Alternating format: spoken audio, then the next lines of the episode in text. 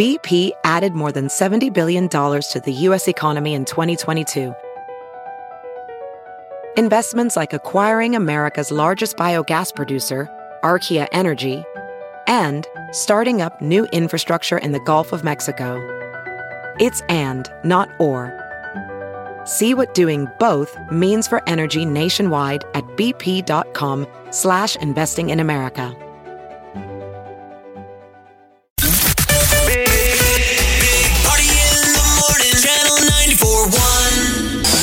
So Hy-Vee was recently hacked, and the grocery chain says it is aware of reports that the hacked customer service information is being sold online.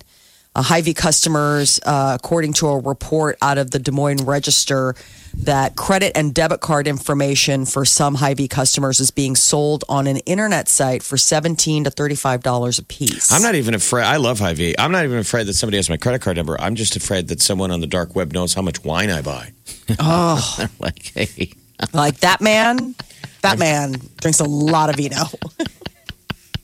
Drinking problem. You and me both, friend. I mean, let's be honest. There's those times where you look down in your basket and there's not an appropriate amount of food No. to wine. to wine ratio that you're like, I gotta throw toilet paper in and stuff. It just kind of Maybe an jazz apple. this up so it doesn't look like a booze run. That's when you just say, like, you you find a way of dropping into the conversation with the cashier, like, ah, you know, I'm going to my friend's house for a dinner party, and I'm the one in charge of wine. Like, that's why. It's, and the kid's just looking at me going, No, you're not. no, you're not, dude. I saw you yesterday. Not in those clothes. You're not. So what are they saying then? I, I what are they gonna? What are we supposed to do? I, I, Well, I mean, this is something that they're looking into. The company doesn't believe the breach extended to payment systems used inside its grocery stores, drugstores, or convenience stores. They think that it was linked to the payments at restaurants and Okay. fuel pumps. So obviously, you know, they're looking into it, but I mean, this is something that came as a bit of a, a shock to, you know, I mean, we all know like, oh, you wonder what they do with your information when they get hacked. Well, apparently in the case of Hy-Vee, somebody is selling that information. Johnson and Johnson must pay $572 million to the state of Oklahoma. It's all part of a lawsuit for misleading opioid marketing.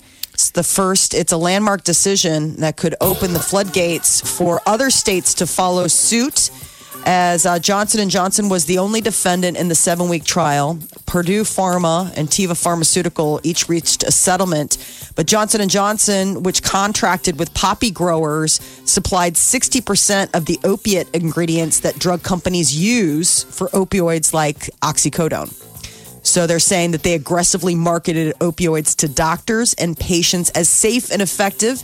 They're calling it, um, you know, misleading, and obviously created a nuisance with the fact that opioids Sad. had become an epidemic. Sometimes we got to slap, you know, big big corporations and pharma on the hand, you know, so they can look out for us. They're saying that this will uh, expand product liability tort law. Remember when they tell you about tort Torts. law? Oh, They it's always the want tort law reform. the most boring class in law school. Torts. but they're delicious. Oh, they are. They're so You good. thought it was a cooking class. You're like, darn it. when do we start making the torts? They sound delish. They're like, there's always one of you. Get out. Tort law. And that's when I knew I was a chef and not an attorney. Can we do one where he's an attorney and a chef? He brings muffins for the jury. They're like, ah, it seems like you're leading, but okay. They're so good. On The side governor- note, He's so- always in two places at once because he's like, I really got to check on that pie. It's going to over brown. The crust is going to get dinged up. I want him to be cooking while he's in court. oh, wouldn't that be great? He had an apron So on. he's like, you know, you were lying. He's cross examining, and then he goes, Ooh, hold on a second. Okay, we got to stir that. Ooh, that is that is looking great. Look at Everyone's that like, gravy. oh, the smells are just so good. Mm. Oh, I want one of those blueberry muffins. yes. Puerto Rico is uh, getting ready for a hurricane to hit the island. The governor has declared a state of emergency there as tropical storm Dorian comes to the island this week. It could be a uh, category one hurricane by the time it reaches the island, maybe today or Wednesday. Everything down there has been a disaster, though. Like, who is the governor? Remember, they were all going Yeah. nuts. The governor resigned after all the protests. So And this then is somebody like got to- It's a This is like Governor three because somebody resigned and then they had another governor and they're like, no, no, no, that didn't work. The So I don't know. I don't. I, I, I haven't been. I mean, that's that what I close thought when they were talking about who was going to fill in. I'm sure the next line, nobody wants it. Not now. Like, the there's another way. hurricane coming. Not, not it. Not me. Uh, Nebraska women's volleyball number two in the Big Ten preseason coaches poll. Number two also in the country in the American Volleyball Coaches Association's preseason poll. Go Skurs! They kick off their season this Friday against uh, Creighton's women's volleyball. And they're really good. Those ladies look amazing, as they always are. So we're Number torn. one is Wisconsin. yeah, I think they're usually a pretty Yeah. good team. Are they? Team. Okay. Yeah, yeah. Wileen won't let me put uh, the. Uh, I grabbed the a volleyball poster schedule, and she's like, "I don't know. Let's not put that up." Why? I'm like, "I don't know. I think I think she's jealous. Are you jealous?" I still have a, a, a Husker volleyball poster on my side of my fridge, Why? I hope so. but it's from the Jordan Larson days. Okay. Yes. Those are the good throwback. Yeah. You know, be like somebody's having a Tommie Frazier poster. I've got my Jordan Larson, Rachel Schwartz. Oh man, those were the days. Remember how weird we were? I guess it wasn't. Were Are. buddy. We went to their Check their, a mirror. their I find my new favorite players this year. It's Which- usually a libero. Yeah, because they're the movers. They're the shakers. I think we got another Kenzie back this year. Like Did we? last year, we had that amazing Kenzie who graduated. And Uh-huh. Doesn't that just sound like a great volleyball name? Kenzie, yeah, that's a good name. Ken- But we got great sports down there at we Nebraska. do. we got football. They just announced that Rick Ross, uh, who was at the MTV VMAs last night as a presenter, he's going to perform Mm-hmm. Uh, at the opening night of, of basketball practice this year down in Lincoln at the Pinnacle Bank. It'll be the night before the Nebraska Ohio State football game. Okay. But that's the new trend now with basketball teams. You have like They bump double like they them do up. down in KU. They have a big celebration just for the first night they can legally practice. Yeah. That's what they're going to do. That's down like there a 'cause it's midnight deal Hoiberg's sometimes. first first year. Oh wow! So what it's a going to be a celebration. A free concert though from Rick Ross. Okay, very cool. Uh, it is officially pumpkin spice latte season at Starbucks. They have rolled it out earlier than usual. Uh, this is like the earliest they've rolled it out in I think a decade or something. I'll be honest with you. It's uh, it's it feels like that time of the year. You know what do they call it? PSL, PLS. Yes, what, PSL, What do you think it would be? Pumpkin spice latte. Why don't you have one? You like White Claw? It's probably the your favorite thing. They're really sweet. I hate you. So I can get one and you can do go. Do they make those for men? I had uh, White Claws on Saturday. I thought they were yummy. I, I understand bad. now the uh, the danger, Yeah. oh, They're not bad. They're, the, the, I mean, the pressure to be a girl drink drunk. Oh yes, they go down good. They're great after a good long uh, sweat fest. Uh, you know, if you- you do that stuff. That's the White Claw, not the not the PSLs. Yeah, No. PSL. So one of the things that I'm excited about, and I want to try, they have a new uh, pumpkin spice drink this year. It's the cold brew with Mm-hmm. the pumpkin spice cream floater on top. I want it so bad. It looks so good. Jeff, you ever had DSLs? What is that? What does that You mean? wouldn't know. What does that mean? Have I? What is it? had I don't know what that is. I I think. I've, I've experienced. Do I not want to know what DSL is? Is that? You don't have them, Molly. Don't worry. You never had them. It's a new. It's not a new thing, but it's. I don't know.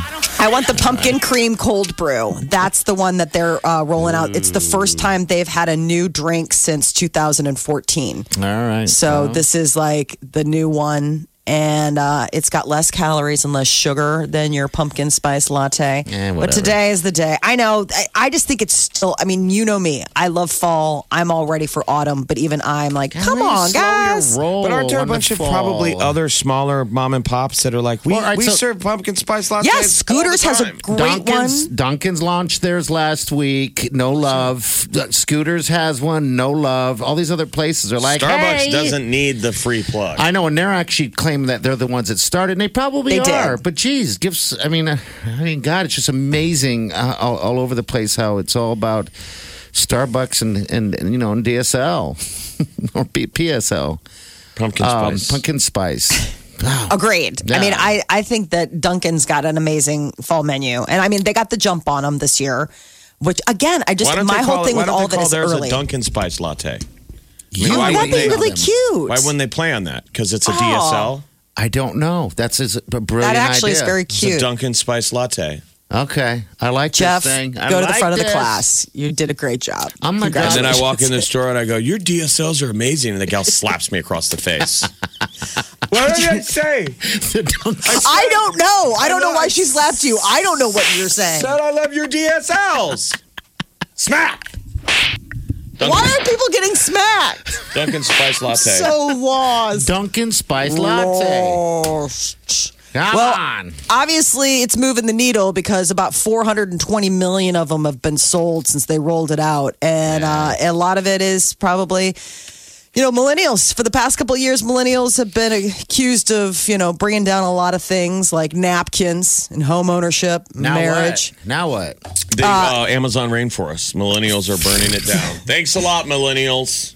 Um, I guess millennials are big fans of food and drink. I mean, so that's the thing. A lot of them basically that they they like to they want healthy food and a bit of indulgence. So things like, you know, the pumpkin spice latte are right in their wheelhouse. But what's interesting is is that they are not into things like pre-sliced cheese, you know, those Kraft singles. How could and you not? Cereal, cereal is like freaking out ah, I because don't know. spe- cereal sales are starting to go down because this this generation, which by the way is going to be is is almost as big as the baby boomers. I wonder if so that's it's a accurate, big though. spending deal. I'm with you, I Jeff. mean, I I- thought every young person Eats cereal. uh, cereal out of a giant bowl. until they're like 25. People, Yeah. that's the cheapest I mean, meal. people are still having cereal for like dinner. yeah, that is the cheapest meal. But, you know, next to top ramen when you're on your own. But then again, maybe these millennials aren't on I their guess own this yet, isn't no. the thing. I mean, that's th- cereal companies are gripping because sales have been trending down for a while now, and and they they look to the millennials as the fact that they're just not that into cereal.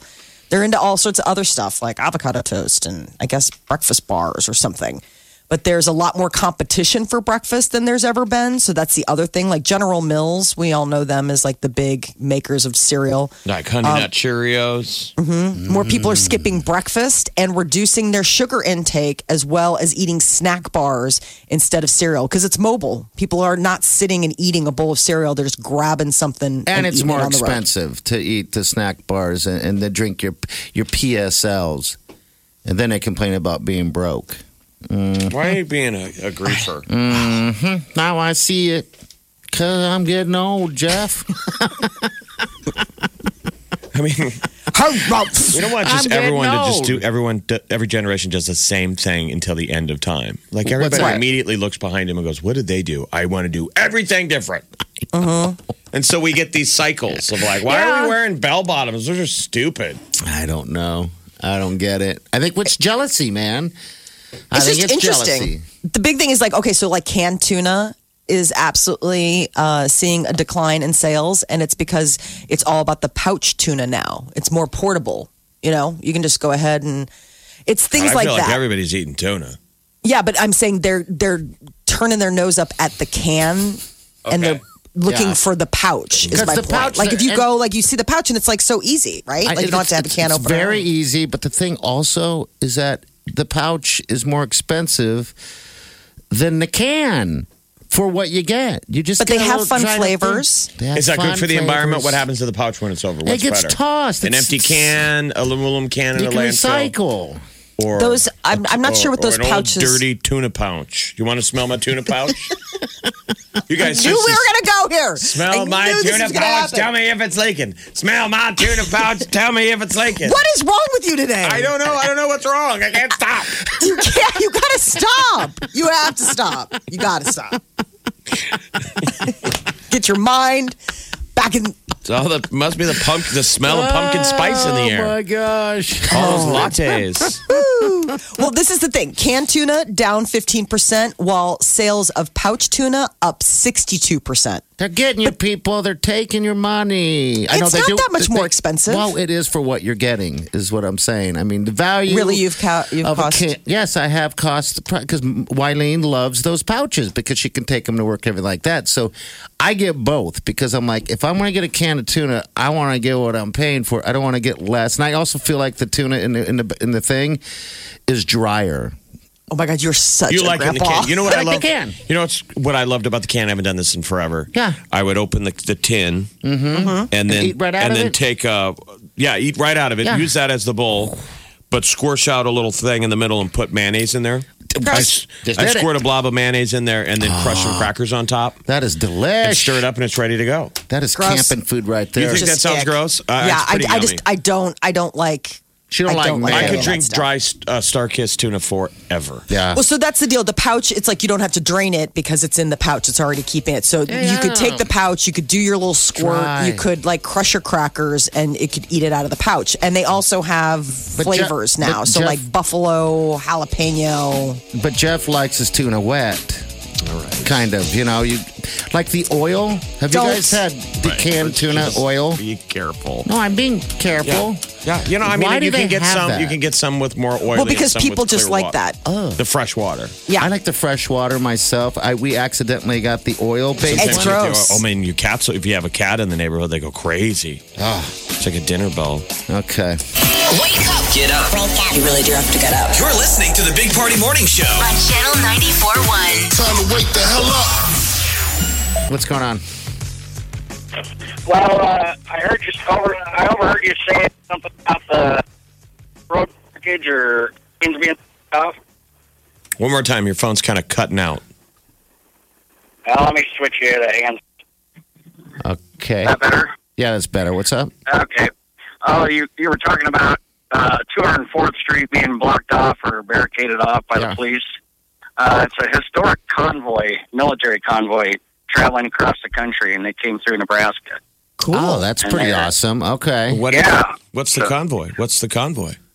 It's all old, old military vehicles. So if you want to see some old World War II vehicles, there's probably about 50 of them that are uh, traveling in a convoy. And so they're like on the back of a flatbed truck, like old tanks and stuff. No, no, they're they're all driving. They're all they have a they have Wow. a couple of uh, rescue uh, vehicles with trailers to pick them up if they break down, but that are following them. But there's probably about 50 vehicles, 50 to 75, I suppose. Wow. Is that then? That's currently as of right now. They're they're cruising through uh, our area. Yeah, I actually uh, was stuck in Gretna uh, waiting for him to get through a light uh, before I left, so I looked them up real quick to see what was going on. So So are they Okay. headed west, headed east? Where they going? they're heading north on uh, 204th. I don't know where they're heading from there. I think they're heading east because they Maybe we're Uh, at war with I South Dakota and we don't know it yet. yeah, they Like, should be. historic convoy. We Wolverines. just declared war on Yankton. You're like, what? wow. I guess I wasn't specific. It might have been a wagon wheel train. Yes, All it right. could have been. Well, All right. Well, have a good day. Yeah, you thank you, too, brother. man. Thanks for calling in. That'd be kind of. I'd get geeked out on that. Oh, Jeff. Of course, I'd be on the way to work or school. I'd want to start following it. Yeah, when I was in San Diego, uh, oh, was it last month or whatever? Just for that quick uh, in and out. I think I showed you that video. It was weird. We're standing there at the train station, and about 150 uh, tanks roll by on a train. And I'm like, where is this going? And it wouldn't stop. And there's that moment in the back of your mind. You're like, are we at war? you know, at somewhere. I'm like, where are you guys going with all this? But that stuff is cool, man. They It were. really they looked is. to me like they were M1 Abrams. Yeah. Um, battle tanks, and and you said you thought that they were marked for. I they, they had different. Uh, They were all written on. So I think those on. had been used. okay because they had like it'd be like Jeff DeGan on, on them and uh, Colonel so and so or Captain this guy. And Yeah, I'm I was like wondering going, if they're on their way to like a tank graveyard, but it was cool footage that he showed me. Yeah. It was it was endless. It looked like it went. Yeah, there was probably two hundred of them. The- the- It was nonstop, it, it- unbelievable, unbelievable. So yeah, if you guys see that stuff going around, stop and And yeah, check it out. You know, we don't get to see that very often, so they're cruising right through, right on through. So there might be some uh, Maybe delays they're here and headed there. for the pumpkin spice latte. Oh, The pumpkin spice PSL. ozone layer is certainly the number. The rating has got to be up. This is The Big Party Morning Show. on Channel 94.1. So last night were the Video Music Awards on MTV, and there's some pushback on uh, the uh, the evening's host, Sebastian Maniscalco. Apparently, Twitter wasn't there for MTV VMA host uh, Maniscalco's opening monologue. Uh, I guess millennials felt he was a little tone deaf to their generation. But he was trying to play to the old farts Yeah. watching on TV. That's why they got Uh, him. whatever. but apparently, Twitter was like in a big uproar. Of course. a lot You know, of we can't were- be outrageous about Twitter outrage when we constantly give it a microphone. I mean, if you have a problem with it, stop giving them a microphone. It's just the loudest minority out there. Of course, someone's going to be upset with what he said. It just it doesn't. Why isn't They're hiding behind a keyboard. Can't he made Twitter it wasn't even edgy. He was just trying to be like the old guy. Mm-hmm. Your generation with the Twitter, or you know, your your trigger warnings. That was the joke. I'm sure it was mainly people being like, Yeah, "Okay, people- you're offending all of us here, and it's not funny." Yeah, Right. I just feel like Twitter is just nothing but unhappy. But I thought the show, so um, despite all this pressure now for social justice warriors to ruin all award shows, it was still good.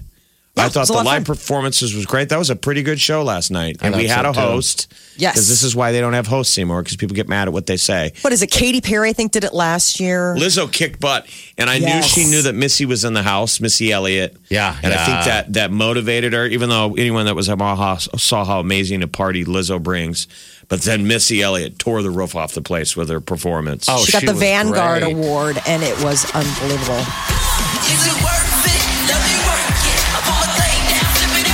Where has she been? She hasn't had an album since 2005, but she just announced that she's coming out with another one, a so new one. So it's like if you didn't see it last night, you hear this and you're like, "Yeah, I've heard Missy." I'm just as a live performance goat, you could see the crowd. Everyone was out of their seat. She then it puts was on a good show. Huge. It was basically a five song encore. Yeah, she did it all right. How there. wild was the uh, cornfield where she was the scarecrow? I mean, I just loved all the different looks, and then there was like the big UFO that came in, and it was sucking people out of the audience. Yeah, it was it just was so cool. visual.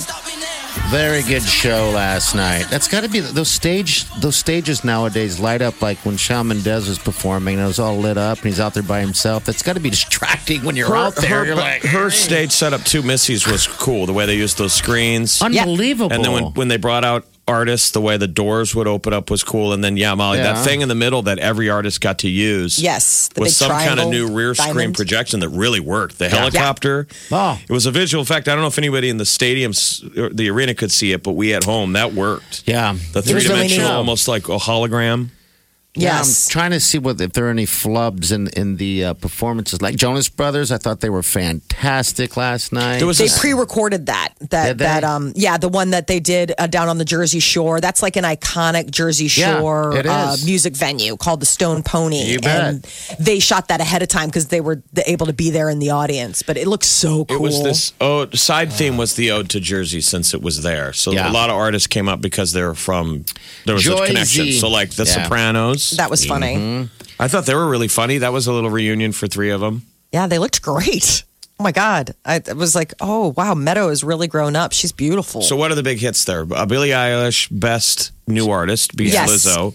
Uh, and then Taylor Swift took home a ton of Moon Men for uh, You Need to Calm Down. And I think the steal of a surprise performance was Miley Cyrus doing her new single Slide Away about her, you know, I mean, what everybody imagines the, the split up of her marriage from Liam Yeah. Hemsworth. She just absolutely, it was so, it was just like a absolute crushing performance. And yeah, she it did a reminded great job. it reminded me of um, Wrecking Ball. yeah. Mm-hmm. The level of of like heartfelt that she put into singing those live. That's what this felt. I'm like, ooh, this feels like it. I wonder what really she's good. like, like in the morning. Is she like a morning person or is she just a grump? She seemed like she'd just be a morning person, like someone just walk around naked and happy. I imagine something. I her being know. kind of raspy voiced in the morning Yeah, and with like a mug of coffee walking around naked. You know what I'm Uh-huh. saying? Like patting around, but like kind of like that, like, oh, my voice. I gotta like, uh, see some coffee. Like she, uh, she never strikes me as anybody who's like in a totally foul mood. but just lives real. It's a good song too. Yeah. You know how Lloyd's of London used to insure legs? Oh, Her yeah, her legs. legs are popping. Her legs are like little. um uh, what are those flamingo legs? They're gorgeous. Yeah, they're She's got a just great body. I just was so t- taken with her last night. She looked great. Um, Saturday Night found- Live. We found out something interesting that if Molly had to take a body, she would take Miley Cyrus's I body. would. I if I could too. if I could take a body and a voice, I would absolutely Little Mermaid the heck out of Miley Cyrus. I'd be like, sorry, you get to be a sea witch now. If there's reincarnation, I wouldn't mind being reincarnated as Miley Cyrus. Oh man, you'd just be out there. Just love how she moves. I love how she dresses. She's just like my person right now. yeah. I just think she's great. Eddie Murphy is going to host Saturday Night Live for the first time in 35 years. They just announced the lineup, or at least the partial lineup of their 45th year on television. God, Saturday Night Live, 45 years old. Wow. Eddie Murphy's going to host December 21st. So he'll close out the first half of the season, you know, when they take that break for the winter. And I then can't wait for that. That is going to be awesome. Oh my gosh, it's insane. me? So, musical guests and hosts set for the uh, Taylor Swift, Billie Eilish, Camila Cabello, Kristen Stewart. Um, Okay. so, I guess the season premieres on September 28th. Which one is And Eddie then- on? Which one's Eddie? Eddie's on the last one, the 21st. So that's the one right before their Christmas break. And then they'll come back in the new year and be ready for the 2020 elections, I imagine. Because once they come back from that long Christmas break, it's going to be the New Hampshire uh, election and the Iowa caucuses, and it's going to be off to the races. Who will play who? That's the big question. Who's going to get to play all of the the new the new candidates and everything like that? I want to see Eddie Murphy though. What old stuff he brings back when he's there? Will he do "It's a Beautiful Day in the Neighborhood"? I hope so. Will he do buckwheat? I think he'll do it all. Oh, The beauty Tay. about Eddie Murphy going back in is because I just think Saturday Night Live, most of their bits are just too long. You know, that's like, you know, kind of like our breaks. They just sometimes go too long. Because you you are an old man and you have to pee. I gotta pee. I gotta pee. Okay. On that Nice. note, on that note, All right, anyway. you got to watch that uh, Jerry Seinfeld. Eddie Murphy one. So there's a new comedians in cars Yeah, where yeah. they sit in an audience and let theater students ask them questions. It's kind of a non-traditional one. Oh, cool. But didn't Jerry know that. Seinfeld's talking about like heckles, the scary thing when he was a young comedian, the kind of heckles Jerry would get. And Yeah. Eddie goes, You don't know what it's like getting heckled in a black comedy theater when no one knows who Eddie is. He's like, Oh, You're in the bet. middle doing your stand up act, and somebody stands up and yells, You ain't nobody. just not even specific about your joke, just, Oh, my You ain't nobody. I love And he goes, That's terrifying, knowing that that's out there, that somebody might just point, point at you and call you a fraud.